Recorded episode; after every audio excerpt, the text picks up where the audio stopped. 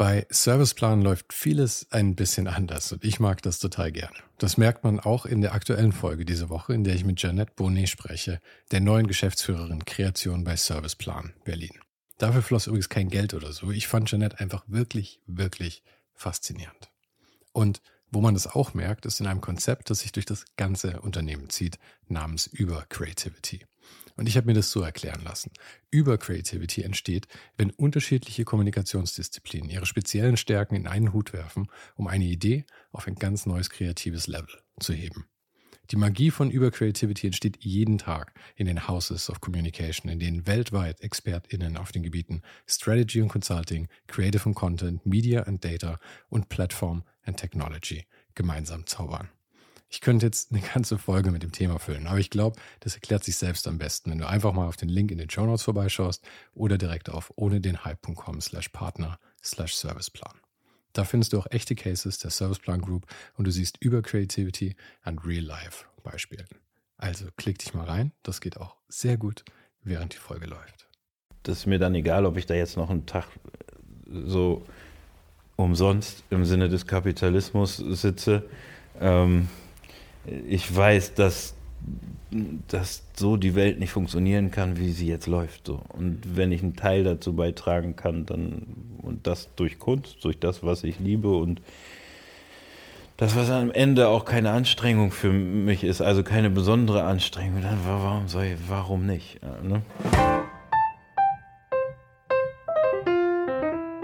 Also, es geht hier nichts über ein herzliches Willkommen und Bobby holte mich gleich mal vom Bahnhof ab total nett und wir quatschten auch gleich los, als würden wir uns schon ewig kennen. Und so trabte ich also fröhlich neben ihm durch Hamburg-Altona auf dem Weg in sein Atelier. Bobby Serrano hat zwei große Themen, die sein Leben geformt haben. Die Kunst und die soziale Arbeit. Und die beiden sind enger verwoben, als man meinen würde. Bobby war in einem früheren Leben auch Sozialarbeiter und heute nimmt er immer wieder mit seinem Kumpel Micha Fritz von Viva Con Agua teil an sozialen Aktionen, die ihn teilweise auch bis nach Afrika oder Südamerika führen. Und zusätzlich macht er eben auch mit Micha zusammen einen Podcast, in dem die beiden gemeinsam mit ihren Gästen soziale kritische Themen behandeln. Als ich mal beiläufig meinte, dass er ja doch einige Baustellen hat, meinte er nur hm, zu viele.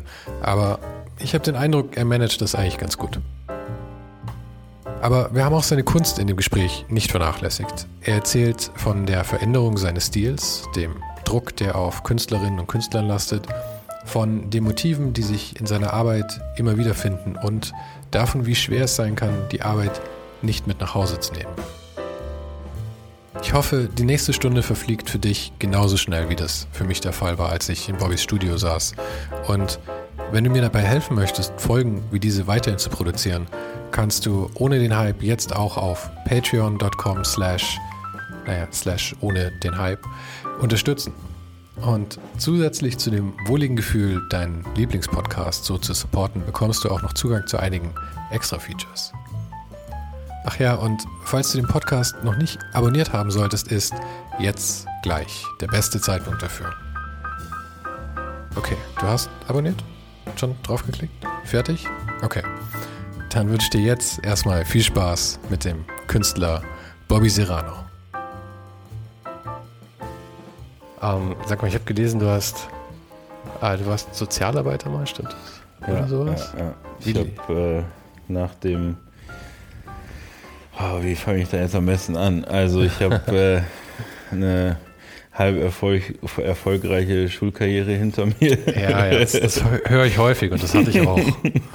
ähm, und habe dann äh, mein Abi äh, in äh, Kunst gemacht, Schwerpunkt Bildhauerei. Echt? Ja. Abi in Schwerpunkt ja, also Bildhauerei. Also Fach, Fachabi, ne? Fachabitur. Okay, ich wusste gar nicht, dass sowas existiert. Ja, das ist in Bremen existierte das. Zumindest haben sie es mir gesagt und ich habe es ähm, dann auch gemacht. Ähm, und habe irgendwie in, in, diesen zwei Jahren fand ich es immer uncool, dass man äh, mit Noten da meine Kunst bewertet hat. So. Ist auch irgendwie sehr. Ist sehr seltsam. Mhm. Es war aber also für mich tatsächlich der einfachste Weg, noch irgendwie außer einem Realschulabschluss, was ich nicht irgendwie, ähm, irgendwie äh, kacke finde oder so. Aber ich dachte, ja, wenn ich schon mal irgendwie ein Abitur angefangen habe, dann sollte irgendwas mit Abitur am Ende enden und dann habe ich halt Fachabitur gemacht. ähm, und dann hattest du so eine Stunde Mathe, eine Stunde Englisch, eine Stunde Deutsch und der Rest war halt nur, in meinem Fall äh, Schwerpunkt Bildhauerei, dann halt so ähm, mit Materialien von Gips bis äh, Bildhauerei mit Stein und Ton und so einen ganzen Kram so was mich auf jeden Fall mehr abgeholt hat als irgendwie sechs Stunden Mathe äh, in der Woche und keine Ahnung. So. Aber hattest du davor schon irgendwie Erfahrung wirklich mit Bildhauerei? Oder ich meine, das ist ja jetzt was völlig anderes, als was du jetzt machst zum Beispiel. Ja, ich mache ab und zu noch so ein paar Skulpturen so, ähm, aber tatsächlich äh, eher klassische ähm, Malerei auf Leinwänden und mhm. halt draußen, ne, so.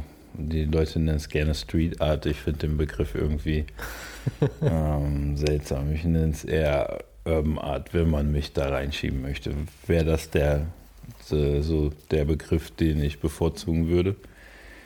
Ähm, aber warum Urban Art? Weil ich meine, du könntest es ja genauso gut auf dem Land machen. Dann wäre es irgendwie, wäre der Begriff nicht mehr passend, oder? Das stimmt. Ich habe das, du bist der Erste, der mich darauf hinweist, wo du sagst, ja, ich habe letztens irgendwann mal so einen mobilen Hühnerstall angemalt.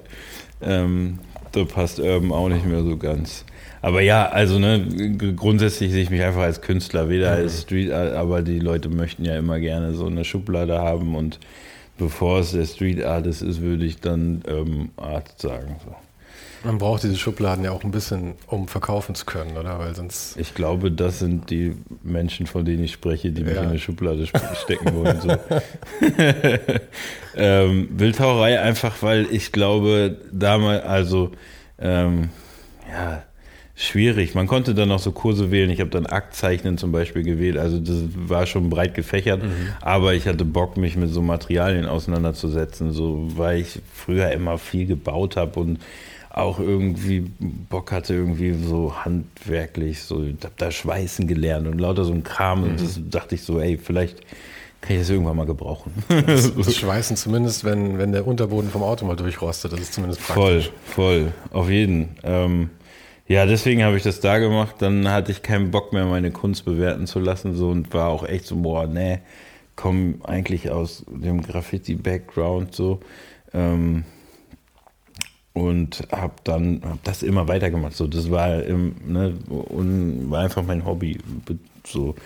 Ähm, und dann habe ich halt geguckt, so, ja, ich könnte jetzt irgendwie eine Ausbildung machen, ist mir aber auch irgendwie nicht so das, was ich jetzt Bock drauf habe studiere ich mal. Ähm, da sehe ich mich jetzt eher, weil ich da noch ein bisschen mehr Zeit habe. Ähm, und damals gab es noch diese Diplomstudiengänge, wo man nicht so jeden Tag in der Uni sein musste, sondern einfach im Endeffekt bei der Prüfung und dann ist cool. Okay. Ähm, und dann äh, muss ich überlegen, genau, dann wollte ich anfangen zu studieren, aber dann mm, äh, kam die Bundeswehr und wollte halt äh, Hat ich noch einkassiert. irgendwie was von mir, obwohl sie mich sehr lange ignoriert haben. Wie alt warst du dann zu dem Zeitpunkt? Ich glaube 21. Ja, ich habe noch ein, nach dem Fachabi habe ich ein Jahr, danke an meine Eltern, rum, äh, rumpimmeln dürfen so ähm, und mal gucken, was passiert. Und dann äh, habe ich mich immer auf Studienplätze beworben, aber NC und hier und da und es hat gedauert und dann kam, an dem Zeitpunkt, wo ich einen Studienplatz hatte, kam die Bundeswehr. Ähm, aber du hast doch bestimmt Zivildienst gemacht. Ja, ja, ja, ja, normal. Also ich habe es äh, verkürzt, habe ich versucht, also die Story verkürzt. Ich habe versucht, äh, die auszutricksen, weil ich äh, mitbekommen habe, dass nur 50 Prozent der Leute, die auch wirklich zur Bundeswehr wollen, dann äh, da auch ihren Dienst ableisten müssen. Der Rest wird mhm. einfach ausgemustert oder nicht gewollt. Wann war das? Wie, wie alt bist du jetzt? 37. Ja, ich bin 39. Ich habe es auch, auch noch so ein bisschen drauf spekuliert, mhm. aber mich haben sie dann auch mit 21 oder so noch einkassiert. Ja, voll. Obwohl ich schon gearbeitet hatte. Ey, ey Un, also unverschämt. Ja. sie hatten genug Zeit, mich vorher zu kriegen, weißt du? Und dann lassen sie mich erstmal. Ich glaube, es waren anderthalb Jahre, die ich wirklich nach dem Fachabi so Freunde besucht, hier mhm. rumgefahren, so ein paar Nebenjobs gemacht, irgendwo bei meinen Eltern noch so sporadisch gewohnt. Ähm, und dann kamen die auf einmal, als ich eigentlich so, ja, jetzt, okay, jetzt kann, kann ich anfangen, irgendwie nochmal mhm. so ähm, mich irgendwo reinzuhängen. Ähm, und dann habe ich denen halt vorgespielt, dass ich voll Bock auf die Bundeswehr habe und ballern und keine Ahnung was und dies und das. Saß da aber irgendwie mit langen Haaren und, und äh, roten Augen und das hat mir keiner geglaubt. Und dann hatte ich einen Einberufungsbefehl ähm, zur Luftwaffe nach Holland und ich habe gesagt, ich habe Höhenangst und ich will nicht im Ausland arbeiten so und ich hatte einen Einberufungsbefehl nach Holland. Da wusste ich, ich habe das Game verloren. Mhm. Dann hast du irgendwie noch zwei Wochen Zeit gehabt, irgendwie so eine ah, okay. äh, ähm, Verweigerung zu schreiben. Das habe ich dann gemacht und dann habe ich Zivildienst im Krankenhaus gemacht, so in der Notaufnahme. Aber das war ja auch ein super Turn dann von, ich bin total scharf auf Ballern. ja, so, warte mal, stopp. so, ihr meint das ja wirklich ernst. Ähm, nee, dann, ja genau, dann habe ich meinen Zivildienst im Krankenhaus gemacht und da in der Notaufnahme und da bin ich so ein bisschen äh, viel mit so Obdachlosen und so in Kontakt gekommen. Ähm, und halt Leuten, die von der Gesellschaft zum ähm, ja, wie nenne ich das, nicht so akzeptiert sind oder am Rande der Gesellschaft sich befinden. Und dann war ich so, boah, ey, studieren. Vorher wollte ich halt dann doch irgendwie was mit Grafik oder Medien studieren. Ne? Mhm. Und dann war ich so, hey, aber vielleicht ist das auch mein Ding einfach. Ähm, und dann habe ich soziale Arbeit mich dort ähm, beworben, bin durch ein Nachrückverfahren, weil der NC bei 1,2 war oder so einen Studienplatz gekriegt, habe ich studiert so und nebenbei halt in meiner Obdachlosenhilfe Nachtschicht gemacht und dann war das irgendwie der Bereich, der mich sehr interessiert hat und bin dann nach dem Studium ähm, als Streetworker klassisch auf der Straße unterwegs gewesen, mit obdachlosen Jugendlichen und Kindern gearbeitet. Wie lange hast du das gemacht? Fünf Jahre, glaube ich. Echt? Ja, schon, schon eine ganze Zeit so und auch echt das volle Programm. Ne? Wer ähm, weiß nicht, Christiane F. mal gelesen oder gesehen hat, hm. den Film. Ähm, das war schon so sehr nah dran, von Heroin bis Prostitution bis, also dann ne, nicht Erwachsene, sondern Kinder. Wirklich jüngste Klient, den ich mal hatte, war glaube ich elf oder Echt? so. Der war schon zu dem Zeitpunkt zwei, drei Jahre auf der Straße unterwegs. Also echt alles anstrengend und krass so. Und dann lief mein Vertrag aus und nebenbei habe ich immer Kunst gemacht und dann war so, ey, ich setze es jetzt einfach auf die Karte, weil sich so ein bisschen angewandt hat, dass ich vielleicht da irgendwie so ein paar Türen öffnen. Mhm. Ähm, und die haben sich dann relativ schnell geöffnet. So. Und ich meine, das mit der, mit der sozialen Arbeit war ja, also auch wenn es kein easy Job ist, war es mhm. ja ein, gute, ein gutes Auffangnetz letztendlich, weil du hättest da jederzeit wieder arbeiten können, nehme ich an. Voll, ich gehe davon aus, dass ich da auch jetzt jederzeit, ja. ne, das ist so ein bisschen die Sicherheit, hey, also ich lebe jetzt schon von der Kunst bestimmt sechs, vielleicht sogar länger. Weiß ich nicht. Das geht immer alles so schnell. Mhm. Ähm, Aber es hat den Sprung halt wahrscheinlich einfacher gemacht. Ja, oder? ja, ja, voll. Also ich habe auch nebenbei, glaube ich, das erste halbe Jahr immer noch so eine Halbtagsstelle in der Schule gehabt. Mhm. Das war aber auch super anstrengend. Und dann hab, war ich irgendwann auch echt mental durch. So, ich brauchte so die Zeit, mich irgendwie mit was anderem zu widmen. Ähm, und habe dann halt statt nachts irgendwie meine Bilder gemalt, hat dann einfach angefangen, so, das ist jetzt mein Arbeitsalltag, ich baller da jetzt einfach durch. Mhm. Und dann die richtigen Leute kennengelernt, so ähm, kann man bestimmt Micha Fritz auch nochmal danken von Viva Con Aqua, den ich zu dem Zeitpunkt kennengelernt habe, der mich dann auch gleich so, so bisschen unter die Fittiche genommen hat mit der Millantor Gallery und hier und da und Uganda, ey, komm, hier kannst du ein paar Wände malen. Dann kommen so Kontakte ganz schnell so, ne? Also echt viel Glück gehabt, viel richtiger Zeitpunkt, richtiger Ort, so. Aber du warst ja auch gut positioniert dafür, weil die Arbeit, die soziale Arbeit davor war, halt, genau. was mich ja wahrscheinlich auch voll. angemacht hat dann daran. Voll, voll. Also, ja. ne, so, ich kann mich noch daran erinnern, als wir das erste Mal in Uganda waren und auf dem Rückflug war, war er so, so, ey krass, ich habe noch keinen Künstler dabei gehabt, der dieses alles so schnell geschnallt hat mhm. und der am Ende, den ich ins kalte Wasser geworfen habe und der mit all nicht irgendwie im Hotelzimmer saß und dachte so, ich gehe hier nicht mehr raus. So was völlig verständlich ist, mhm. wenn du auf Sachen triffst, die du erstmal verarbeiten musst. Aber da ich ja irgendwie so sechs Jahre ne, jeden Tag irgendwas zu verarbeiten, ist das schon ein Automatismus, den ich im Kopf und vielleicht kann ich mich auch mehr dann davon abgrenzen so ne und nimm das nicht mit nach Hause. Das ist ja irgendwie das, was du als Sozialarbeiter lernst. So, du musst es dann, wenn du die Tür zu Hause aufmachst, weglassen, mhm. was du den ganzen Tag gesehen hast. So. Ja, voll. Also bestimmt Aber wie schnell ging das, dass du, dass du dann mit nach Uganda geflogen bist?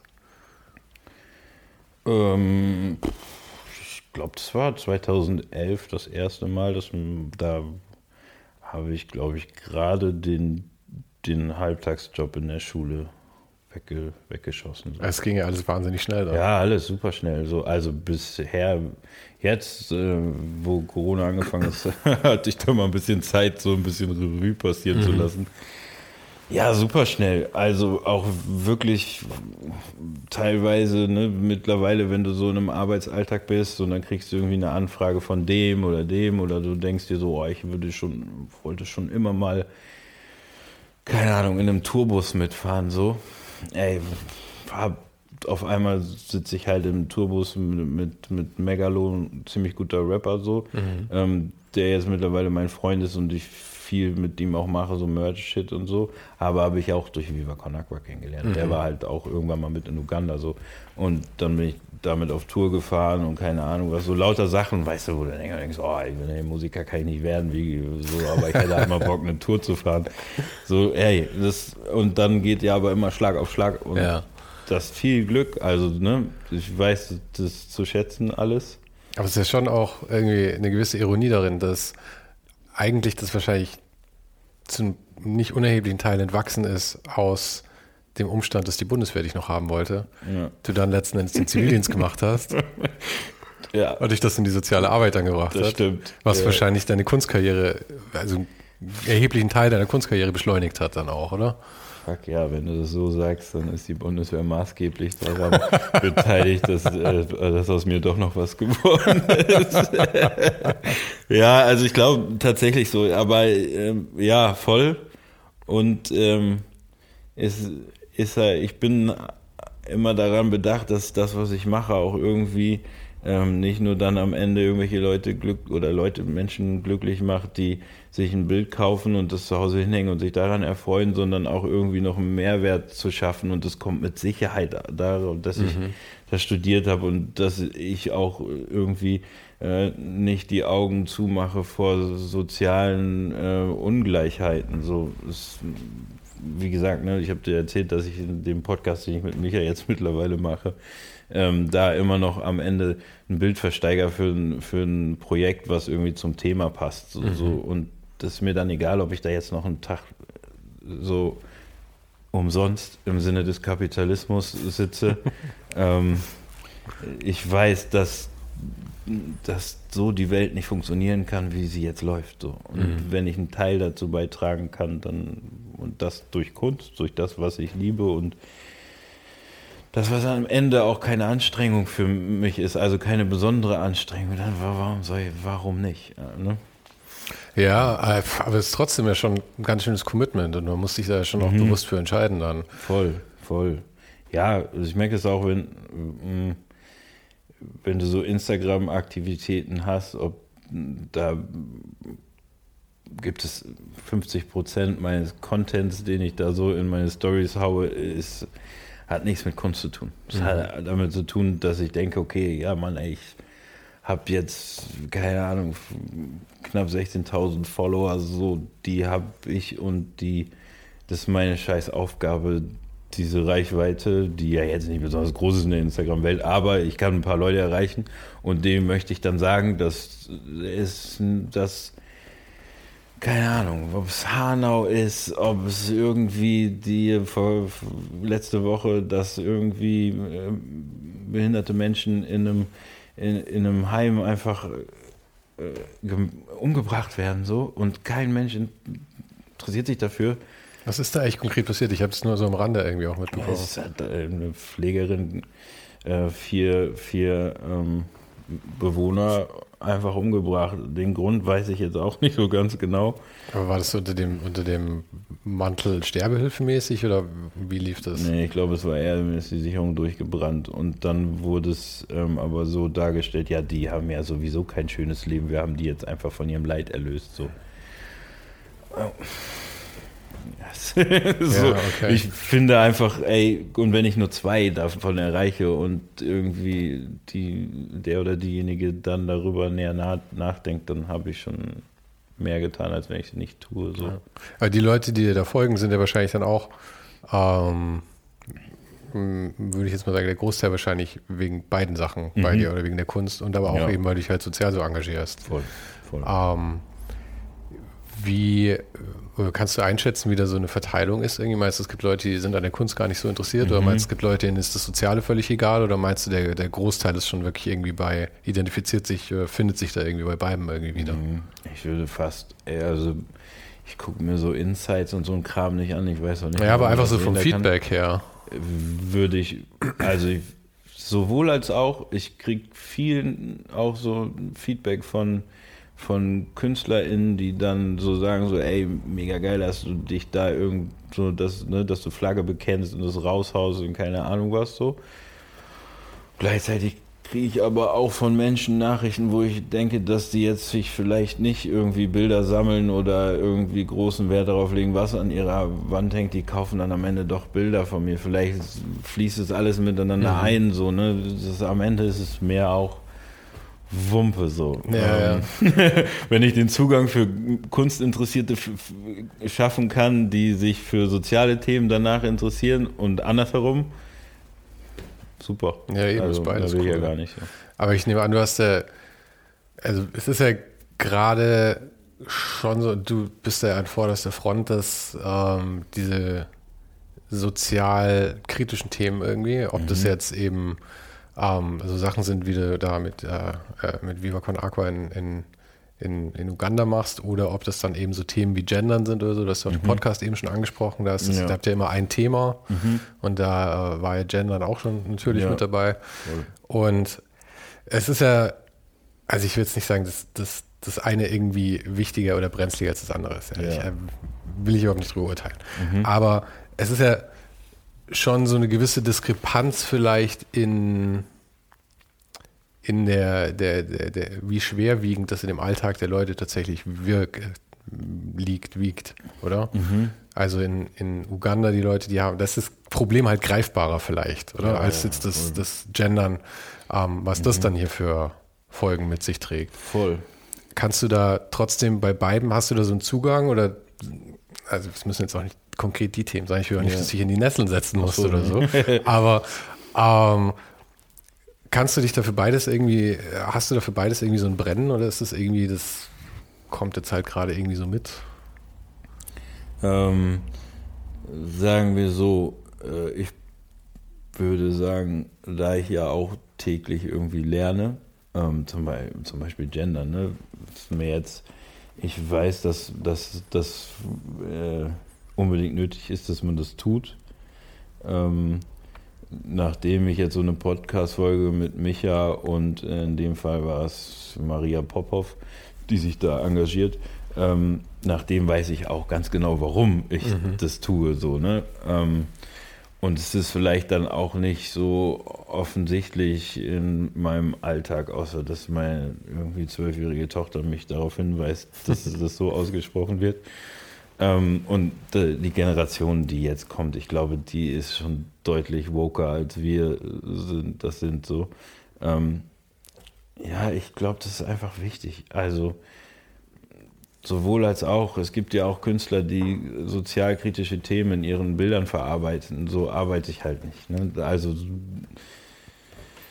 wüsste ich jetzt auch nicht, wie ich das in meine, ähm, in meine Bildsprache einarbeiten sollte, dass es dann, dass ich mich da nicht verbiege oder dass mhm. das irgendwie sinnig ist. Und deswegen, ähm, ja, mache ich diesen Podcast so. Ähm, auch um selber zu lernen am Ende. Ja, ja.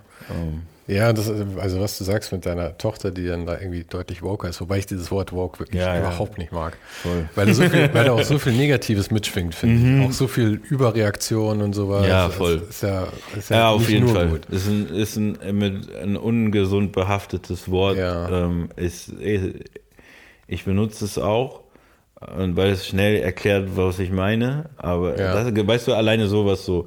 Ähm, sich damit auseinandersetzen und dann was ändern. So, das ist mhm. eigentlich der Grund, warum ich diesen Podcast mache. Eigentlich aus egoistischem Grund von mir, aber auch, weil ich weiß, so, ey, ähm, andere trauen sich vielleicht nicht die Frage, die ich dann stelle, so, wo ich dann mich auch, ich, Micha sagte immer, dünnes Eis, warme Socken, so mäßig mich daran taste, ähm, die stelle ich dann einfach und dann ist es vielleicht unangenehm und ich stehe auch wie der Typ da, der nicht gendern kann am Ende.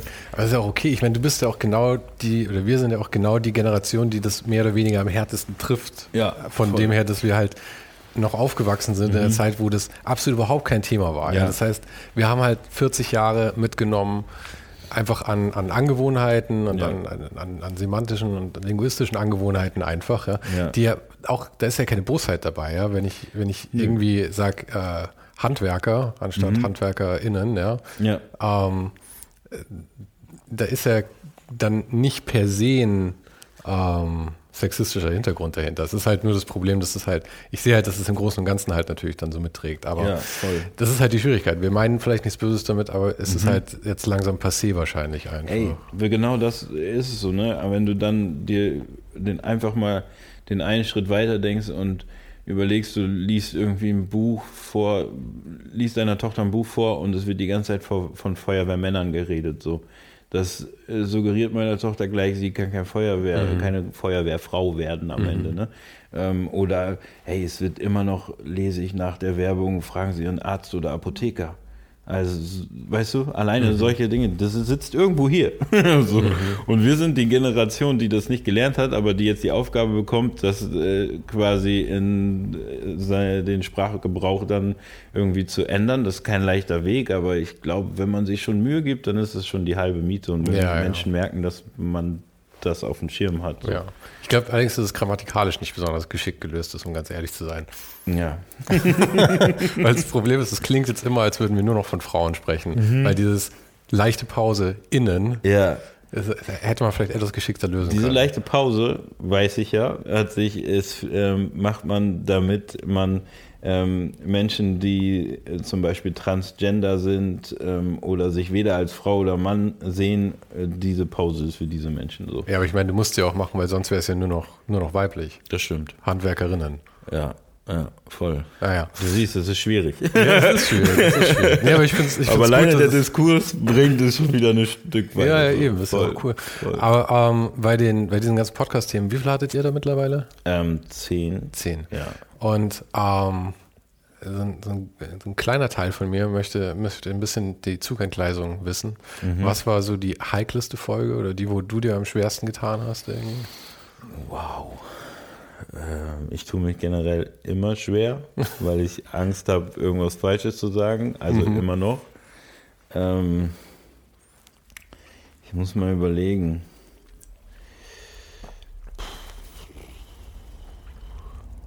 Ich glaube echt, ich kann das nicht pauschalisieren, dass diese Folge jetzt richtig schwierig für mich. Wir haben über, also doch, also wir haben ein Thema, was ich sehr schwer fand, war über Depressionen zu sprechen. Ähm, aber auch, weil ich so bestimmte Phasen in meinem Leben äh, da wiedererkennen konnte. Ähm, äh, aber nicht so, dass, dass ich jetzt irgendwie mich äh, in irgendwelche Nesseln gesetzt habe oder so. Es ist super re- selbstreflektierend. Und dann denkst du so, oh krass, Alter, das, vielleicht war das damals, als du keinen Bock hattest, duschen zu gehen, weil irgendwie Ja. alles kacke gelaufen ist und äh, Fensterläden zugemacht hast und einfach nur irgendwie Netflix geballert hast und dachtest, ja, ist halt eine, äh, irgendwann komme ich da schon wieder raus, so. Dass das schon auf jeden Fall ein Weg hin war, wo man auch mit professionellen Menschen reden kann am Ende. Ne? Ja, und ich glaube, das kennt ja, wenn, wenn man mal danach sucht, kennt es ja jeder. Mhm. Und wenn man dann, ich weiß nicht, ob das ein Vorurteil ist, aber wenn man dann in die, in die, in die irgendeine kreative Szene reingeht, ich glaube, dann ist das schon gehäuft. Ich weiß nicht, was da im Kopf ist, aber ich glaube, Mhm. Ja. irgendwie ist da eine Verbandelung zwischen, Ja, zwischen ja. diesem Kreativen und dem, dass man halt auch in diese etwas dunkleren Phasen dann abdriftet mal. Voll. Ich glaube, das, also ich würde mir das so, ähm, vielleicht zumindest ein, ein Lösungsansatz. Ich meine, du wirst immer bewertet, ne? Ob du jetzt Musiker bist oder Musikerin und oder Künstlerin. Eigentlich wird alles das, was du machst und was du von dir aus dem Inneren nach draußen gibst, es stehen irgendwann Leute davor und sagen, das finde ich scheiße, das finde ich gut, das finde ich.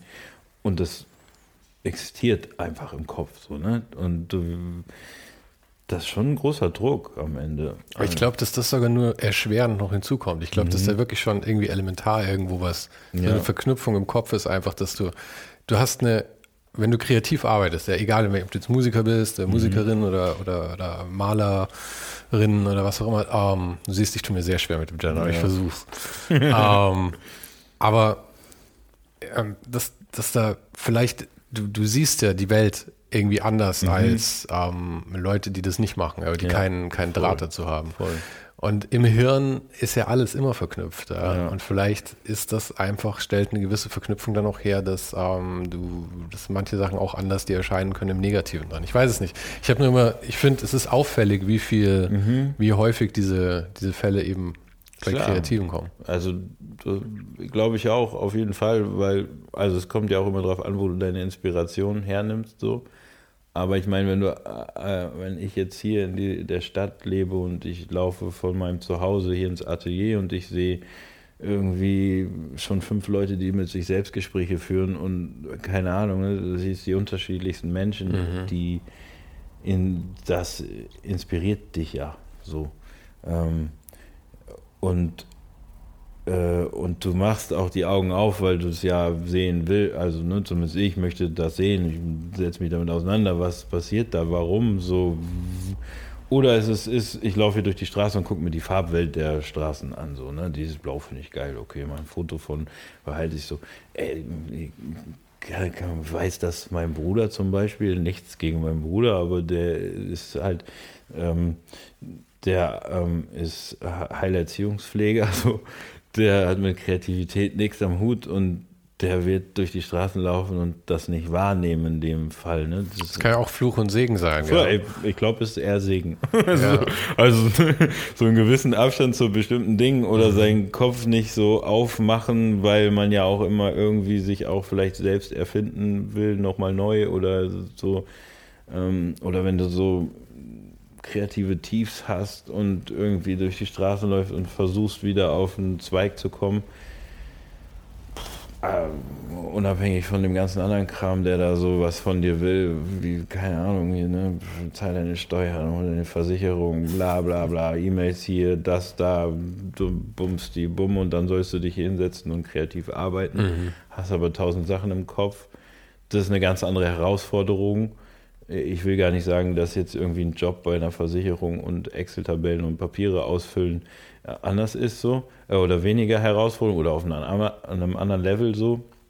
Aber mein Job hört ja nicht auf. Mhm. Also, ne, der hört samstags und sonntags im Kopf nicht auf, auch wenn ich es versuche. Ich kann mir vorstellen, dass bei manchen Jobs kann man die Tür zumachen, dann geht man nach Hause und dann ist Montag aber auch erst wieder, äh, schicke ich Container A zu B. So. Ja, es ist alles cool für mich. Ne? Ich ja, möchte ja, überhaupt gar kein.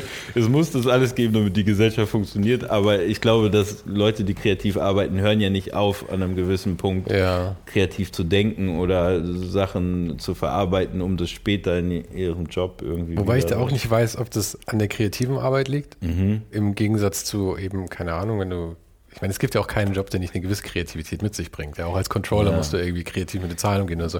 Aber es gibt ja auch, wenn du jetzt irgendwie beim Versicherungsvertreter schaust, gibt es, glaube mhm. ich, welche, die abends um sechs nach Hause kommen mhm. und dann irgendwie das, die Tür zu machen und das hinter sich lassen. Und es gibt andere, die die Probleme trotzdem noch weiter wälzen das ganze Wochenende.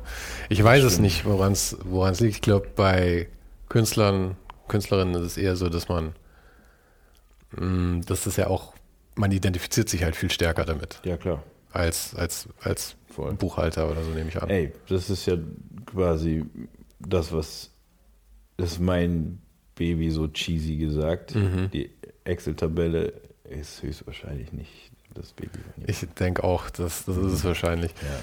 Also das ist ja immer das Schwierige, diese Identifikation eben mit dem, was man da produziert. Mhm.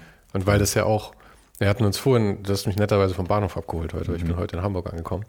Und ähm, da hatten wir schon drüber geredet, wie auch deine Arbeit sich verändert hat, also wie ja. deine Bilder sich verändert haben. Du kommst ja aus, der, aus dem Sprayer-Bereich, ja. früher, also ähm, bei dir sind ja diese Vögel immer noch. Ja. Ich will dich jetzt nicht darauf reduzieren, ja, aber, Ja, aber es es ist, schon das Aushängeschild. Also Ja. ungewollt eigentlich auch. Ja, aber die waren ja früher eben auch viel äh, offensichtlicher und jetzt Ja. ist es ja alles total abstrakt geworden.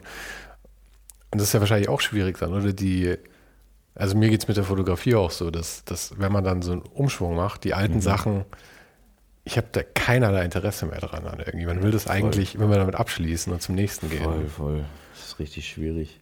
Auch gerade wenn du so, ähm, jetzt sage ich, im urbanen Raum, wenn du malst, so, dann dann auch vorbeigehst, Die verfolgen dich 15 Jahre lang. dann denkst, also teilweise geht es mir schon bei Sachen, die so ein Jahr her sind, ne? Wo, oder gerade wenn, also wenn du dann so neue Sachen ausprobierst und es ist so ein Zwischenschritt, dann läufst du da vorbei und denkst, oh Mann, ey, lass mich nochmal anmalen. Ich will gar keine Gage, lass mich einfach nochmal eben ja, ja. darüber gehen. Äh, Voll, also.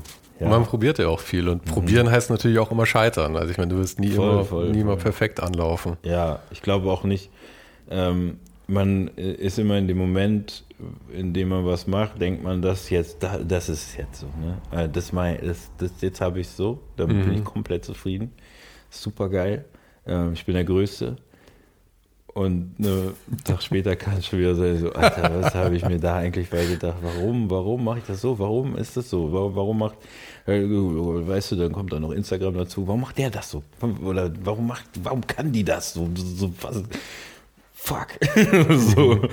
Ähm, ich glaube, ja, also, und ich würde behaupten, dass ich nicht der einzige Künstler bin, der dem, dem es so geht am Nee, Ende des bestimmt Tages. nicht. So. Bestimmt nicht. Ja, Und Instagram, wie du sagst, ist ja da auch ein großer Faktor, weil du halt auch so viel siehst. Ja. Du siehst ja so unermesslich viel Zeug und Sachen und du merkst auf einmal, wie viel gute Kunst es eigentlich, ich meine, shitty Kunst es auch gibt. Mhm. Ja. Aber manchmal ist es ja auch, also man sollte sich immer drüber freuen eigentlich, aber es ist eigentlich manchmal auch deprimierend, wenn man so viel gute Kunst sieht und sich Mhm. Ja. denkt, irgendwie gehe ich so unter in der Masse, warum mache ich das eigentlich? Voll, voll, ja. Oder du denkst einfach so, warum hat das jetzt so ein, ne, so stumpf gesagt, warum kriegt das Ding jetzt so viele Likes, Alter? So, so, guck mal, was ich gemacht habe. So, weißt du, das sind ja völlig menschliche Gedankengänge. So, ich gönne jeden und jeder das, was sie so tut, so. Ähm, aber ich habe auch manch, in, in den letzten Jahren immer wieder, das treffe ich auf so, ähm, ja, ähm, Menschen, die vorher einen ganz anderen Beruf hatten und ich manchmal das Gefühl habe, sie, wollen jetzt diesen äh, Hype des Künstlers, weil es gerade aktuell modern ist und Street Art läuft überall und Banksy und Shepard Ferry und was weiß ich nicht was, so, die kriegen so Mauern werden rausgemeißelt und irgendwo hingestellt, für Millionen verkauft, bla bla bla. Und dann werde ich halt vom Rechtsanwalt jetzt Künstler, weil ich nämlich in, mein Bankkonto ist voll, ich kann mir das leisten, ich habe die richtigen Kunden so, weil die waren früher meine Kollegen und ich verkaufe jetzt hier die Bilder für 10.000 Euro. Das funktioniert ja. Also ist ein, und vor allen Dingen Verkauf, äh, wie du dich verkaufst auf Instagram ist ja ne, das ist eine Sache, was du dann wirklich, ach ey, Aber es ist ja auch ein Talent und das Schwierig. ist ja auch ein Teil der Kunst letzten Endes. Voll, aber das kannst du halt nicht, also dann natürlich, und es hat auch alles irgendwie seine Daseinsberechtigung, aber das kannst du jemanden, der mit 14 das erste Mal im Yard stand und irgendwie versucht hat, au- auf richtig wacken Zug zu malen und das dann immer weitergemacht hat und weißt du, und Kunst gemacht hat auch ähm, ohne dass er damit Geld verdient hat und damit auch nicht angefangen hat, so, ne, sondern sich das natürlich, äh, so, ich rede gerade von mir, so natürlich irgendwie gewachsen ist, das ist schwer zu akzeptieren dann. Ja. Also ich, das sind, ich rede jetzt hier völlig offen, aber das sind manchmal einfach Ja, aber ist auch gut. so, ja. Ich verstehe die Gedanken schon auch, aber ich, aber ich aber da stimme ich dir, glaube ich, nicht wirklich zu, Mhm. muss ich ehrlich sagen, weil wenn ich dann denke an so Sachen wie, es gibt ja auch einfach manche Leute, die spät einsteigen, so. Voll. Ich glaube, Bukowski zum Beispiel Mhm. hat erst mit 40 oder 50 angefangen zu schreiben, ja. Mhm. Und ähm, ähm, trifft absolut meinen Geschmack. Mhm. Ich, also ich würde ihn jetzt einfach mal als, als Genie darstellen, voll. wenn auch als ein absolut gescheiterter Mensch, aber, voll, voll. aber ähm, als Schriftsteller fantastisch, aber hat auch erst wahnsinnig spät angefangen. Ja. ja. Das ist halt, wann es zu einem kommt irgendwie und auch weil man irgendwie die vielleicht A, die Möglichkeit hat mhm. oder B, die Notwendigkeit so groß ist, also ja. dieses Verlangen so groß ja. wird, dass man halt nicht mehr widerstehen kann. Und bei dir haben wir eben auch schon eben gesagt, mit dem, ähm, äh, dir könnten böse Zungen, wenn sie sich nicht so mit dir beschäftigen, ja auch dann vorwerfen, du bist der Sozialarbeiter, der zum Künstler geworden ist. Ja? Auf jeden Fall. Ja. Auf jeden Fall. Wie gesagt, es ist äh, ganz dünnes Eis, warme Socken. Aber ja, ey, voll. Ich, es ist halt einfach auch eine, würde es Instagram nicht geben, wäre es Es ist mir auch insofern. Ich habe im Laufe der Zeit gemerkt, dass es gesünder ist, auf mich zu gucken mhm. und alles andere an mir vorbeiziehen ja. zu lassen. Das versuche ich, aber ich bin am Ende des Tages ja auch nur ein Mensch und wenn dann in meiner Timeline was passiert, wo ich denke, oh Mann, ey, das ist irgendwie äh, wack und finde das nicht. Ähm, irgendwie ist es mehr Show als alles andere dann denke ich mir halt auch mein Teil. Ist nicht so, dass ich irgendjemanden dann auf Instagram bashe, so von daher ist es auch. Ja, ja. Aber ja, ich weiß, was du meinst. Und es ist auch echt ein ungesunder, ungesunder Gedanke, den ich echt versuche. Also da arbeite ich an mir. Weil ich weiß es nicht. Also am Ende bringt es nichts. Wird, niemand wird damit aufhören, weil ich es nicht cool finde. So, es wird sich nichts ändern, weil ich es nicht cool finde oder weil ich ein Problem damit habe. Und am Ende, wenn man es ganz eng sieht ähm, und ohne dass man weiß, wie meine Historie ist, kann man mir das auch vorwerfen. Aber ich meine, wie du schon sagst, das ist halt auch dein Problem in dem Fall. Und ich meine, ja, ich habe natürlich dasselbe Problem, jeder hat das Problem. Und ich meine, der Weg, den du dann da gehst, da geht es ja auch nur darum, dann deine Probleme letzten Endes für dich zu lösen. Es ist halt ein ganz natürlicher Weg, der halt auch Voll. immer stattfinden muss. Voll. Und so jemand wie du hat jetzt halt natürlich dann die zusätzliche Problematik, dass du halt aufpassen musst, dass du dann das nicht zu öffentlich machst. Mhm, ja, ja, ja, nee, ja, nee, das habe ich schon. Ähm, ich habe vor Jahren mal Smart, äh, so einen kleinen Instagram-Beef mit Smart gehabt, so, aber auch eher nur, weil ich. Ähm, Smart, die Automarke. Mhm, mhm. Ja, ja, die haben, die haben äh, ihre Autos vorne, waren, ich muss ja auch nicht aufrollen, aber so kurz gesagt, die haben ihre Autos vor Wänden gestellt von Künstlern mhm. ähm, und komischerweise war das Auto sehr klein, die Wand sehr groß und das haben sie ohne Erlaubnis gemacht mhm. und dann haben wir das so Instagram-mäßig ein bisschen aufgebauscht. Das Aber waren die Wände illegal oder waren nein, die? Nein, nein, nein, nein. Okay. Es war, war schon ja, Festival, also Street Art Festivals im öffentlichen Raum, damit haben sie auch gewonnen, also mhm. am Ende. Aber es hat sich dann so von Leuten wie äh, Luise Amsberg aus der Politik, Finn Kliman, Nico Backspin, alle sind mit draufgestiegen und hinterher hatten wir Smart so weit, dass sie wenigstens eine kleine äh, Entschädigung gezahlt haben. Aber da habe ich schon gemerkt, so, oh krass, das, äh, man kann hier auf jeden Fall einiges erreichen.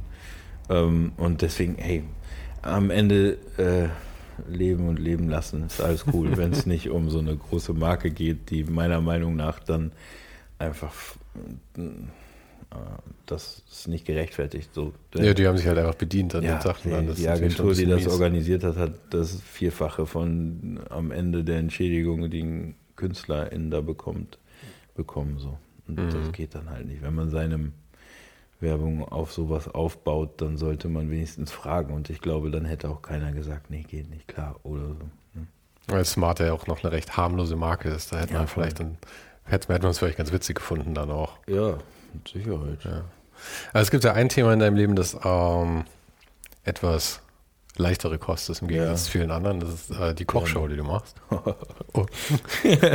Leicht ist es auch nicht. Aber es, es, wirkt so, als wäre es von der, von der mhm. Thematik her und von der Aufmachung her eher, eher eine Spaßnummer, oder? Ja, ja, ja, voll. Und also, ich finde es doch ziemlich cool. Ich schaue mir die ziemlich gern an oder ich, oder ich höre es gerne. Tatsächlich, ja. Ja, ich mag den, also ich mag halt Kochen auch gerne. Mhm, okay. Und ich mag euren Umgang auch gerne, weil du ja auch irgendwie sehr Freestyle bist, was ja, das Ganze angeht. Ja. Das ist kein ja. besonders professionellen Hintergrund da oder so. Nee, ist überhaupt keine Vorbereitung. Also bis auf, dass wir, ne, ich mache das ja mit äh, meinem Kumpel Philipp Zitterbart, der auch gelernter Koch ist und äh, mal ein Restaurant hatte und schon in der Materie sehr sicher ist und ich bin da eher der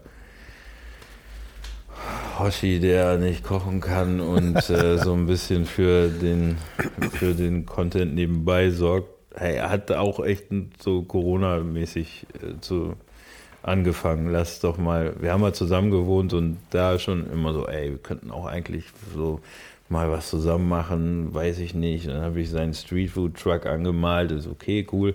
Und dann war halt so, ey, guck mal, wir haben jetzt, ne, er kann im Restaurant nicht aufmachen, so. Ich habe jetzt auch ein bisschen Luft, lass doch einfach irgendwie. Wir hatten damals für Viva Con Aqua mal in so einem Livestream-Festival zusammen gekocht, so, aber übers Telefon und er hat mir quasi was beigebracht. Das mhm. fanden alle witzig. Ey, lass doch mal machen, das ist witzig so. War das das, wo du auf der Couch ist? Das ist auf YouTube, wo du auf der Couch liegst und er in der Küche steht? Äh, nee, das war, das, das war eine von der Kochshow, okay. wo ich äh, beruflich dann im Hotel war und da gemalt habe und nicht vor Ort sein konnte, haben die mich per äh, Zoom dazu geschaltet. So. ja, nee, das war, ey, auch bestimmt schon, obwohl es war Anfang der, Anfang der Corona-Zeit, wo alle noch richtig zu Hause gehangen haben. Mhm. Da hat Viva Con Aqua so ein Livestream-Fest, da hat jeder eine halbe Stunde Slot gehabt.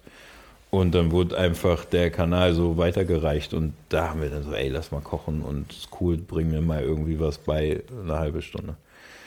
Dann haben wir das jetzt einfach angefangen und irgendwie ist das ein Selbstläufer geworden. Mittlerweile haben wir da echt so ein fähiges Team von Kamera bis Ton und keine Ahnung was so. Äh, jeden Dienstag 20 Uhr wird da so auf Twitch gestreamt. Ihr macht es auf Twitch und mhm. auf Instagram, glaube ich, auch noch. Ja, wir, wir, die Live ist auf Twitch und dann spielen wir die, die Aufnahmen ge, gecuttet auf Instagram und YouTube ah. aus. So. Auf YouTube auch, weil ja. ich habe mir irgendwie ein bisschen schwer getan, es zu finden, um ehrlich zu sein. Ja, da sind wir so auch noch. Snippets. Also, ne, das ist alles am Anfang. Ähm, aber der Plan ist, dass es auf YouTube in, in ich glaube, in nochmal runtergecuttet, nochmal mhm. ausgespielt wird. Ich glaube, zwei, drei Videos kann man da finden. Wie gesagt, das ist das Gute, ich muss mich da eigentlich um nichts kümmern, außer dass ich dienstags um acht mich manchmal aufrege, manchmal auf äh, Zitterbad schieße und äh, manchmal auch was abbekomme so. Ähm, ja, und diesen Dienst, also diesen Dienstag fangen wir dann auch mit Gästen an. Wir auf dem Hausboot von Finn, einem Kumpel. Ähm, kommt ein Gast, Musiker, also wird, ein Musiker spielen so. Es nimmt alles irgendwie so Form an, die keiner beabsichtigt hat. Ja, das ist auch. Ja. Aber du hast schon eine Menge Baustellen, ja? Mhm, ja, viel zu viele. Zu viele? ja, ich merke das jetzt so, ne? Du weißt ja selber, was so ein Podcast alles mit sich bringt. Ähm, dann so eine Kochshow, wie gesagt, da sind zum Glück echt viele Leute auch, die Bock haben von den ganzen Kram zu organisieren, dass alles steht, bis hin zu der Kamera, Ton, Schnitt, bla bla bla. So, eigentlich muss ich nicht viel machen und muss, aber es ist natürlich auch schon irgendwie gedanklich und abstimmen und hier und das dann noch weniger Zeit neben dem, dass ich dann auch noch eine Familie habe, die mich gerne sehen möchte und ich die auch. Mhm. Äh, dann halt wenig Zeit, um noch ein bisschen zu malen oder keine Ahnung was zu machen so. Ja, von nichts kommt. Keine Ahnung, ey. Ich weiß auch nicht, woher das. Also, ich war mal letzten Sommer, wo man wieder so ein bisschen raus durfte, sind wir ins Ferienhaus von, von dem Opa meiner, meiner Frau gefahren nach Spanien so. Ähm, wenig Kontakt, war alles Corona-konform so. Ähm, und das Privathaus war, war es okay. Mit dem Auto hingefahren, ähm, alles cool. Ähm, und worauf ich hinaus will, ist, dass ich da das erste Mal nach sechs Jahren, glaube ich, drei Wochen versucht habe, Urlaub zu machen. Ähm, ist mir ein, die erste Woche war ist völlig so, es kann nicht sein, dass ich jetzt nichts mache. Und dann habe ich immer noch irgendwie so abends einen Print oder so auf dem iPad gemacht und hier noch ein bisschen und da noch irgendwelche Sachen am Strand nachgedacht. Bei der zweiten Woche konnte ich schon loslassen und die dritte Woche war komplett ist mir alles scheißegal, Alter. Handy, keine Ahnung, wo das ist so. ähm, aber da, also ja, das habe ich gemerkt, dass ich irgendwie so leichte Anwandlung von Workaholic habe, beziehungsweise ja, ja. das brauche auch irgendwie, um nicht das Gefühl zu haben, dass ich irgendwie so ein Stillstand äh, ist nicht cool. Aber dann habe ich gemerkt, ey, Stillstand ist auch cool und die Menschen, die da so meine Familie sind, die finden es auch ganz cool, wenn ich mal nicht irgendwie mit einem halben Kopf irgendwo anders bin. Ja, aber es ist verdammt schwer, ich kenne es selber. Also, mhm. das Witzige ist auch, da, also für mich war das das, das Ironische, wenn, wenn nicht Witzige dabei, irgendwie, dass ich mich selber niemals als hart arbeitend oder sowas mhm. gesehen hätte. Ja. Ich auch nicht, nee. Immer so schlurry, schlurry und ähm, monatelang irgendwo in Asien rumhängen und ja, so. Und das kann voll. ich auch, das kann ich auch jetzt auf Knopfdruck. Wenn du mich jetzt nach Bangkok setzen würdest, wäre ich mhm. auch raus. Das ist die einzige, wo ja. es bei mir dann gut geht. Aber gerade wenn man dann halt irgendwas gefunden hat, was einem wirklich taugt irgendwie. Ja. Ich meine, ich habe auch, ich mache Webdesign seit fast ja, seit 20 Jahren jetzt. Aber das war immer so ein Job irgendwie, mhm. ja. Voll. Aber dann, als die Fotografie irgendwie ernster wurde, wurde das schon so irgendwie so, das hat nicht mehr losgelassen. Ja, und dann dieser Podcast jetzt auch irgendwie sowas, ja. wo man irgendwie das Gefühl hat, das ist tatsächlich was, wo man happy ist mit, mhm. mit dem mhm. Produkt. Und dann, du kriegst es nicht mehr aus dem Kopf. Kannst halt immer was machen, ne? Also es gibt ja nicht so, jetzt ist es vorbei, jetzt bin ich fertig. So, so, sondern es, wie gesagt, was wir ja vorhin schon gesagt haben, so man hört ja nicht auf nachzudenken, aber das loslassen, ey, es war super wichtig, diese drei Wochen das zu schnallen und auch diesen Prozess, der ja dann auch in so einem Surrounding von äh, Strand, Sommer, Ferienhaus, ähm, sich da mit sich selbst zu beschäftigen und zu denken, so, ey, fuck, Alter, so, es ist super wichtig, dass ich einfach mal aufhöre. Also, ne, dass, ich auch mal sage, so, ey, nee, die, die, die, den Auftrag nehme ich jetzt nicht an. So, das ist cool. Ich gucke auf meinen Bankkonto, ah, es geht, okay.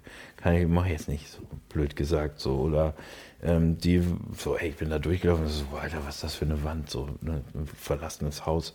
Früher hättest du mich da nicht mehr weggekriegt.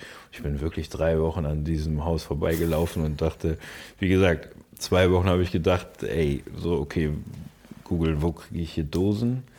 So, wann, wann könnte ich das machen? Glaube, müsste ich das jetzt nachts machen, so wie früher, oder kann ich das einfach tagsüber machen? Und in der letzten Woche ist es einfach so, ach, scheiß auf die Wand. so. Und den Gedanken, ey, das, das, war auf jeden Fall Gold wert. Und mittlerweile, wie habe ich auch vorhin schon erzählt, sehe ich halt zu, dass ich um 18 Uhr zu Hause zum Essen bin, damit ich mit allen am Tisch sitze. Mhm. Ähm, das war sehr, sehr wichtig, weil ich auch merke, dass es ähm, körperlich auch cool ist, seine Ruhephasen zu haben. Ja. Und ja. wichtig so. Und für die, ich glaube halt gerade für die, für die Beziehungen im Leben. Mhm. Und ich meine, bei Freunden, da geht es immer noch irgendwie so, da merkt man das nicht so, aber ja. gerade halt bei, bei, bei der Partnerin dann oder bei dem Partner oder ja, bei den Kids, da ist halt hey. eine ganz andere Nummer dann. Ja, voll. Ich muss mir echt oft anhören, so, hey, du bist nur am Arbeiten. So, ne? Heute ist Samstag, jetzt äh, so, wir gehen jetzt spazieren.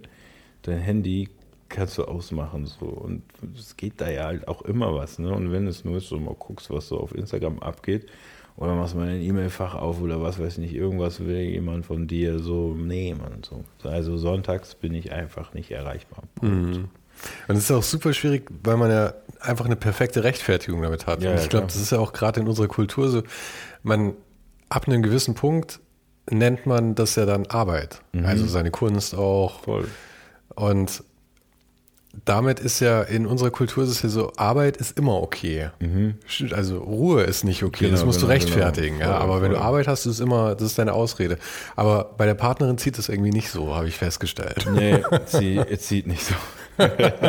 ja, aber auch zu Recht. Also, ne, ich würde auch mit mir nicht, mich, also ich würde mit mir nicht zusammen sein wollen. Das ist so, da weiß ich schon, was ich da so habe und mhm. bin da auch sehr dankbar für. So, ähm, es ist bestimmt nicht einfach. Also nee. es ist bestimmt nicht einfach mit mir irgend so davon abgesehen, dass ich auch auf vielen Ebenen so dieses Künstlerklischee erfülle. Ähm, fernab von dem Zeitaufwand, den ich hier reinstecke, oder dann bist du mal eine Woche unterwegs so und ähm, das nicht, ey weiß nicht, ob ich mich aushalten würde, so sage ich dir ganz ehrlich. Das darfst du aber nicht erfahren. ja, aber ich, ich, ich merke das auch gerade das erste Mal umgekehrt, mhm. weil meine Freundin halt jetzt äh, mit dem Studium fertig ist, ja. ist Ärztin, hat jetzt angefangen in der Klinik ja. und so. Und das ist halt, also der Anfang als Arzt ist absoluter Horror, ist wirklich mhm. eine Horrorshow, die ist jetzt auch in der Notaufnahme eben. Okay, ja. Das ist das erste, wo sie gerade durchrotiert. Ja. Und die kommt halt, die pendelt auch noch immer eine, fast eine Stunde zur Arbeit. Mhm. und zurück wie eine Stunde. Und wenn Okay, die krass. abends daheim ist, die ist halt einfach völlig, die ist halt einfach raus. Ja, Ja, voll, Und voll. ich merke jetzt erst, wie schwer das dann halt auch für mich ist. Mhm. Und sehe jetzt natürlich auch, wie schwierig das dann ist, halt, wenn ich halt abends beim Abendessen die ganze Zeit zum Fenster rausstarr, weil ich halt voll, mit meinem voll, Kopf völlig ja. woanders bin. Ja. Ja. Ja. Es tut einem dann auch ein bisschen leid, aber es ist halt schon verdammt schwierig, irgendwie so dieses Gleichgewicht. Ja, super schwierig. Gerade das, was du jetzt sagst, so, ne, dass du dann abends, du bist zwar da, aber bist du auch ganz da. Ja. Ey. Und man denkt sich halt, hey, ich sitze doch hier, was willst ja, du von will mir? Genau, Aber- was willst du nicht? Ich sitze doch hier, wir gucken irgendwie einen Film, ist doch alles cool so. Ähm, dass äh, ähm, der, dein Gegenüber da auch vielleicht Bock hat, so eine Konversation zu führen und nicht den ganzen Tag dabei war, wie du schon 180 Konversationen geführt hast, so Mhm. ähm, völlig verständlich. Also wirklich, so sage ich ja, ich, wie gesagt, ich weiß nicht, ob ich mit mir Mhm. das mit mir aushalten würde, so. Ähm, das ist schon, schon manchmal krass. Aber das ist ja auch immer das Schwierige in der Beziehung, dass, was du sagst mit diesen 180 äh, Unterhaltungen, die du schon hattest Mhm. an dem Tag, dass du ja nie dich reinversetzen kannst, was dein Partner an dem Tag schon hatte. Genau. Ja. Und auch dieses Erzähl mal von deinem Tag, ich meine, du erzählst dann halt irgendwie so ein anderes davon Mhm. irgendwie, aber es ist ja, meine, ich habe keine Ahnung, wie der Alltag von meiner Freundin in der Klinik aussieht. Ja. Sie hat keine Ahnung, wie der Alltag von mir aussieht, wenn Ja. ich auf irgendwelchen Interviews bin Ja. oder so. Und wir könnten beide das auch niemals verstehen. ja, voll. Das ist ja schon Voll. wild. Dazu bräuchtest du irgendwie so eine Bodycam, die ich den ganzen Tag, wo so, ne, einmal so eine Doku über dein Leben, dann hast du so einen Ansatzweise, aber dann kannst du ja immer noch nicht spiegeln, was so gefühlstechnisch die ganze Zeit in deinem Kopf vorgeht. Ey, ist super schwierig. Man kann dankbar sein, wenn man, wenn man da jemanden an seiner Seite hat, der dafür Verständnis aufbringt und einem aber auch regelmäßig mal auf den Pott setzt und sagt so, ey, jetzt ist aber auch bis hierhin und dann ist auch mal wieder gut. So. Was macht deine Freundin beruflich? ähm, Sängerin. ah, okay, aber das heißt, sie ist ja nicht ganz fremd. Nee, die, also wie gesagt, sie hat auch sehr viel Verständnis. Ich glaube, das kommt auch daher, dass sie auch also zum einen kreative Prozesse nachvollziehen kann. Ähm, und aber aktuell kümmert sie sich halt um, um, äh, um unsere Kinder dann so, ähm, was ein komplett anderer Alltag ist als den, den ich führe. Ne? Es fängt ja schon damit an, dass ich einfach dann hier bin und mich um meinen Kram kümmere. Wenn, ey, also wenn ich mal irgendwie sie irgendwelche Termine hat, so und ich den halben Tag zu Hause bin, dann weiß ich erstmal so, Alter, so, okay, wann? Ach gut, zwei Stunden, dann, dann Also ein Kind ist schon auch ein Müsst- Job, gell? Ja, voll. Ich liebe die alle so, aber es ist auf jeden Fall, ey, sich um Kinder kümmern ist halt auch ein Job. So, Mhm. Den Haushalt schmeißen ist halt auch ein fucking harter Job. Alles unter einem Hut zu bekommen, krass. Und äh, gerade auch in den Zeiten, wo dann Kinder nicht in die Schule gehen, so, Aber ich, ich hoffe, ihr habt ein gutes Timing und ähm, Corona ist bald so weit Mhm. unten, dass wenn euer Kind dann im Kindergartenalter ist, das dann auch voll genutzt werden kann, weil da, das Ja. macht die Sache ja doch mal deutlich voll, entspannter. voll. Ich gehe davon aus, dass der Corona-Kram da irgendwann mal ein Ende findet. Mhm. Wir sitzen hier zwischen deinen, deinen Gemälden. Mhm. Ähm, und wir hatten vorhin ja schon mal darüber gesprochen, wie sich es eben so verändert hat. Ja. Kannst du, ich meine, wir hatten so zwei so Phasen, sage ich jetzt mal, in, in Anführungszeichen hatten wir irgendwie gesagt, so einerseits die eher plastischen, also wo die, wo, wo deine Vögel noch Vögel waren, Ja, voll, voll. und dann jetzt dieses schon sehr abstrakte. Ja. Gab es da auch noch andere Phasen schon, die du irgendwie so selber festmachen kannst, oder sind das so die zwei großen bisher? Mm, Nee, das sind schon die, glaube ich, offensichtlichsten am Ende. Also als ich das auch geswitcht habe, ähm, dazwischen habe ich nochmal irgendwie so einen anderen Kram. Ich weiß auch nicht, warum es am Ende Vögel sind. Das hat sich irgendwie so ergeben. Ich weiß es wirklich nicht, wie es zustande gekommen ist. Aber irgendwann habe ich mir in meinen Anfangszeiten, glaube ich, gedacht, ich müsste jetzt irgendwie so ein Markenzeichen herausarbeiten oder so. Ähm, und wenn mich Leute fragen, warum ich eigentlich Vögel mal, ah, ich habe keinen Plan. Also so, es gibt viele Weisheiten, die ich da so verkünde, aber keine ist die wirkliche. So. Ja, man hat so die Mythen, die man so Mhm, aufbaut. Genau, so, ja, wie so, ja, wir Menschen wollen gerne fliegen, aber Vögel können es halt, so doof gesagt. So. Aber es ist alles ein bisschen Bullshit, den man so nachher rumbaut. Voll, Ja.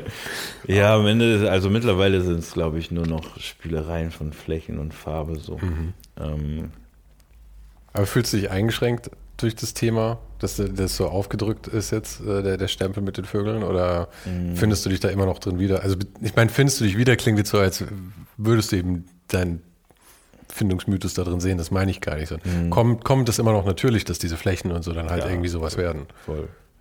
Ja, voll. Wenn mir langweilig damit werden würde, würde ich es nicht machen. Okay. Und ich arbeite ja auch im, hier wie das Bild, vor dem du sitzt, so, ne, da im Hintergrund passiert ja relativ viel. Mhm. So, das, ähm, das sind dann die Spielereien, die ich mache und auch wie ich die anordne. Und manchmal überlege ich mir auch dann eine Geschichte dazu oder zumindest, oh, was ist so sind jetzt drei Vögel, die ist so, es geht ein bisschen, ähm, ein bisschen nicht so sortiert zu und äh, vielleicht ist das irgendwie, ich weiß gar nicht, was ich mir dabei gedacht habe, um ehrlich zu sein, müsste ich nochmal gucken, ich schreibe mir das immer auf, mhm. damit ich am Ende ähm, auch noch zu einem Titel finde, so. Ähm, ja, du betitelst also tatsächlich. Ja, ja, und über den Titel versuche ich so eine Message zu bringen. Mhm. Ähm, oder zumindest eine, äh, für den für den die Betrachter in so einen äh, Hinweis, was könnte ich suchen, so. Ähm, aber am Ende geht es darum, die Welt ein bisschen schöner zu machen. Also wirklich vom Ästhetischen her meinst ja, du? Ja, ja ich, das fasziniert mich auch so an Kunst. Ich finde, Kunst ist sowieso so ein Begriff, mit dem ich kämpfe, mhm. den zu begreifen. Und ich glaube, er kann nicht, es gibt, es gibt einfach nicht sowas wie Kunst. Ja. ja. Es gibt halt irgendwie die Sachen, die halt alles, was als bildende Künste irgendwie, glaube ich, äh, zusammengefasst wird, mhm. ist für die Leute halt gut greifbar und das nennen sie ja. irgendwie Kunst. Aber es ja. ist ja auch immer die Frage, was ist die Intention dahinter? Dann gibt es Leute, die wollen wirklich was ausdrücken, gibt es Leute, die machen das wegen der Ästhetik, dann gibt es ja. wahrscheinlich Mischungen und alles andere noch irgendwie. Ähm, kannst du die, so wie du jetzt gerade deine Bilder beschreibst, kannst du die Sachen von anderen Künstlern und Künstlerinnen so begreifen oder emotional auch irgendwie aufnehmen? Oder? Ja, ja. Ja, schon. Also ich kann auch mit manchen Sachen nichts anfangen. Es hat trotzdem seine Daseinsberechtigung. Ja, aber darum geht es mir ja. gar nicht, nicht um die Daseinsberechtigung, sondern nee, nee, aber das Interesse, so, ob du da Zugang voll, zu voll. Ey, ich, also ich bin da schon auch nerdig unterwegs so und äh, auch äh, guck, was, was andere so machen ähm, und versuche mir auch Mühe zu geben, das zu begreifen. Ähm, ich glaube, hm, ich glaube, vielleicht geht es auch gar nicht darum, Bilder am Ende in die richtigen Wörter zu fassen oder so, weißt du, so ähm, kunstgeschichtlich, theoretisch aufzuarbeiten. Ich finde es eigentlich gut, wenn sich jede, wenn ich so eine Ausstellung habe, finde ich es viel interessanter, wenn jemand zufällig reinkommt und dann versucht, so, so damit irgendwas anzufangen in seinem Kopf so, oder in ihrem Kopf. So. Auf jeden Fall arbeitet es so. Mhm. Und ähm, dann merke ich manchmal, oh, okay, die sehen gar keine Vögel mehr. Und mhm. dann denke ich so, jetzt habe ich das erreicht, was ich wollte. Das ist, weißt du so, ähm, ähm, ja, voll. Ich glaube, warum muss man immer wissen, was da sich so abspielt oder was hat der Künstler, die Künstlerin dabei gedacht? Es geht doch eigentlich darum, was denkt der, ähm, der diejenige, die das Bild äh, cool findet oder scheiße findet oder am Ende sich dazu entscheidet, nicht wenig Geld in die Hand zu nehmen, um das dann dauerhaft bei sich an der Wand hängen zu haben. Also darum geht es doch am, ne? Klar, also zumindest bei meiner Kunst. Menschen, KünstlerInnen, die irgendwie eine politische Aussage mit sich, dann ist es so Banksy, plakativ, man weiß, was in einem Blick, was möchte er mir sagen. Mhm. Finde ich auch cool, aber es bin halt nicht ich am Ende. So. Ich muss ehrlich gestehen, gegen Banksy habe ich eine gewisse Antipathie entwickelt. Mhm. Einfach, hey, es war jetzt nicht, dass ich so ja. Banksy Hardliner bin. Ich wollte nur sagen, weil so, so weißt du, alleine so, ähm, äh, ja, so Cutouts, ähm, Stencil, Schissel ist relativ einfach zu begreifen. Ähm, das spricht dann den Mainstream an und das erklärt auch, warum viele äh, am Ende darauf ansprechen. Mhm. Also zumindest würde ich es mir so erklären. Ja, ja. Ich meine, gerade abstrakte Kunst ist ja wirklich, mhm. ich glaube, da gibt es wirklich genau diese zwei Aspekte. Einmal, ja. was es für dich bedeutet, wenn ja. du es machst, warum ja. du es machst. Voll. Und ich glaube, das läuft auf, eigentlich auf darauf hinaus, dass es einfach der ultimative Luxus ist. Mhm. Ich kann einfach nur machen, was mich irgendwie, Ja, womit ich mich voll. gut fühle. Voll. Und auf der anderen Seite dann halt, was der Betrachter eben daraus zieht. Mhm. Und ich glaube nicht, dass da zwangsläufig eine Korrelation dazwischen da sein muss. Irgendwie. Ja, voll, voll. Stimmt. Ja. Ey, ist voll schwierig. Ist, also mit solchen Sachen beschäftige ich mich auch echt richtig wenig. Ich mache einfach meinen Schuh. Ähm, und dann merke ich, dass es Anklang findet. Und das ist cool. In der Zeit, wo ich das so ein bisschen meine Bildsprache geändert habe, habe ich auf jeden Fall gemerkt, dass ähm, nicht alle damit was anfangen konnten. Oder es auf jeden Fall eine Zeit gebraucht hat, bis, ah, okay. Aber ich fand doch das andere so cool. Mhm. So, ja, ich weiß, aber ich habe keinen Bock mehr drauf. So. Und wenn ich das jetzt machen würde, würde ich es nur machen, weil das sich gut verkauft oder was weiß ich nicht was. Ähm, meine Frau sagt immer, dass in allen meinen Werken man meine Handschrift erkennen kann. Ich glaube, das ist das größte äh, Lob, was ich mir er, erarbeiten kann. Dass egal, was ich mache, oder ob es jetzt ein äh, Plattencover für einen befreundeten Musiker ist, so, man kann, man sieht, oder Menschen, die wissen, was ich mache, sehen, dass es meine Handschrift ist und dann bin ich vollkommen cool. Also, ne? Ja, ich denke auch, das ist das, das größte Kompliment und auch Mhm. das, was ich am bewundernswertesten finde, sind nicht einzelne Kunstwerke, Ja. sondern so ein Lebenswerk letzten Mhm. Endes. Voll. Ja, auch wenn es nur über ein paar Jahre ist oder so, aber einfach so Ja. was Schlüssiges, wo du siehst, das hat in sich Sinn gemacht. Ja, ist einfach rund. faszinierend. So, ne? Genau. das war, ich habe irgendwann mal überlegt, ob ich meinen Instagram-Kanal aufräume und also ich habe da schon ein paar Sachen weggelöscht, wo ich dachte, okay, warum hast du den Scheiß jetzt gepostet? So. Ähm, aber dann habe ich überlegt, ob ich so ganz alten Kram wegmache und dann dachte ich, Mhm. dann bin ich da so durchgeschwommen und dann habe ich gesagt so, ey, aber es ist das Gesamtding zeigt einfach den Weg, den ich jetzt über Mhm. Jahre gegangen bin und das bin auch ich und das ist auch das, wo, wo Leute angefangen haben, irgendwie mir zu folgen oder Bilder zu kaufen oder sonst irgendwas. Warum soll ich das verheimlichen am Ende Ja. des Tages? Ich finde das ist auch das Schöne an Instagram und an diesen Mhm. Sachen, die so äh, kurzlebig sind eigentlich, Ja. dass man irgendwie sagen kann, okay, das ist halt, auch wenn so Instagram und so das immer mehr zum Portfolio wird, das ist, ich meine, das ist mir auch klar, ich meine, so finde ich auch viele von den Gästen und Mhm. Ja. all sowas, aber mh, trotzdem finde ich, hat es nicht so viel Wert wie jetzt also als Aussage, wie jetzt eine äh, kuratierte Website. Wenn du jetzt irgendwie sagst, deine eigene Website, wo du irgendwie sagst, okay, hier stelle ich wirklich zusammen gerade und da schmeiße ich auch mal alte Sachen runter. Ja, wenn du irgendwie sehen willst, was repräsentativ für einen Künstler gerade ist, dann solltest du wahrscheinlich eher auf die Website schauen. Ja. Mhm. Und wenn du so den Weg sehen willst, dann schaust du auf sowas wie, Voll. wie Instagram. Voll. Das sollte ich mir zum diesen, das sollte ich mir aufschreiben, denn meine Website ist unter aller Kanone. ich habe letzte Woche irgendwann angefangen, da mal auszumisten und hier und da und dann komme ich immer wieder zum Gang, ey Mann, alle Leute gucken immer nur auf Instagram, die ganzen Anfragen kommen immer nur basierend auf Instagram. Wozu zum Henker brauche ich diese scheiß Website? Und dann gibt es immer wieder den Moment, wo Menschen mir über meine Website eine Mail schreiben und so, oh, ich habe so bla bla bla, kannst du meinen Bus anmalen oder ich habe hier so eine Hauswand, äh, so, ich das auf der Website gesehen. Da denke ich so, auf der Website? So, was ist denn los mit dir? Wie bist du da hingekommen? So, ähm, aber ja, du hast recht, ey. Also Ich glaube, dass, ja, so die, auf Instagram kannst du einen guten, guten Überblick schaffen. Der, der ähm, runtergebrochene, wichtige Teil sollte auf einer Website zu finden sein. Ja. Voll. Ähm, ich habe das Gefühl, ich könnte mich noch stundenlang mit dir unterhalten. Das läuft irgendwie sehr easy. Ja, aber auf der anderen Seite machen wir vielleicht jetzt einfach mal einen Cut. Gerne.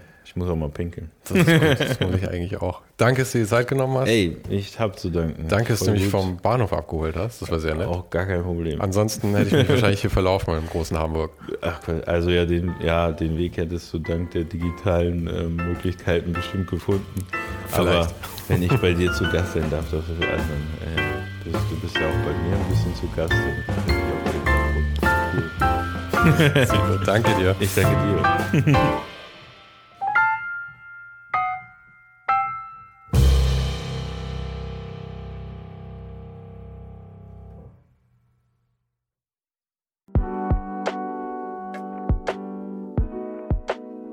Das war's für heute.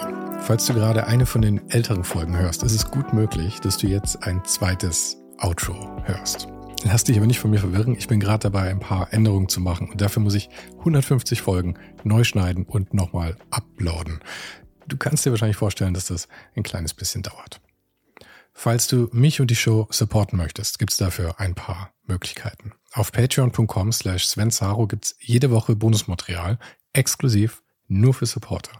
Und das für nur ein paar Euro im Monat, mit denen du mir helfen kannst, ohne den Hype noch lange, lange für dich weitermachen zu können. Es hilft natürlich auch immens, wenn die Show wächst und dazu kannst du deinen Teil beitragen, indem du deinen Kollegen und Kolleginnen davon erzählst. Freunde, Familie, du weißt am besten, für wen das noch was sein könnte. Und zu guter Letzt, falls du es noch nicht gemacht hast, bewerte die Show jetzt gleich mit fünf Sternen in deiner Podcast-App. Im Newsletter gibt es übrigens jede Woche völlig kostenlos inspirierende Tipps von meinen Gästen und mir. Den kannst du auf oninhype.substack.com abonnieren. Und alle Links findest du wie immer direkt auch hier in der Beschreibung und natürlich auf ohnedenhype.com. Im Archiv gibt's noch eine Unmenge anderer Gespräche. Unter anderem waren schon mit dabei Stefan Sagmeister, Mirko Borsche, Paula Schör, Mike Miri, Jeremy Format, Jonas Lindström, Mathilde Mutant, Olaf Heine, Eike König, Erich Spiegermann und, und, und. Scrolle einfach mal durch. Wir sind bei über 150 Folgen, wie gesagt. Und um ehrlich zu sein, kann ich selber kaum fassen, dass ich das Glück hatte, mit so vielen inspirierenden Menschen sprechen zu dürfen. Vielen Dank an Dominik Huber und Marc Capella von Moiré. Von denen stammt nämlich die neue Hausschrift der Show und die heißt GT Pressura. GT steht übrigens für Grilly Type, über die die Schrift zu mir kam. Und auch nochmal vielen Dank an Tobias Rechsteiner fürs Vermitteln. Der größte Dank geht aber natürlich an dich fürs Einschalten, fürs Zuhören und für deinen Support. Und wir hören uns dann hoffentlich nächste Woche wieder.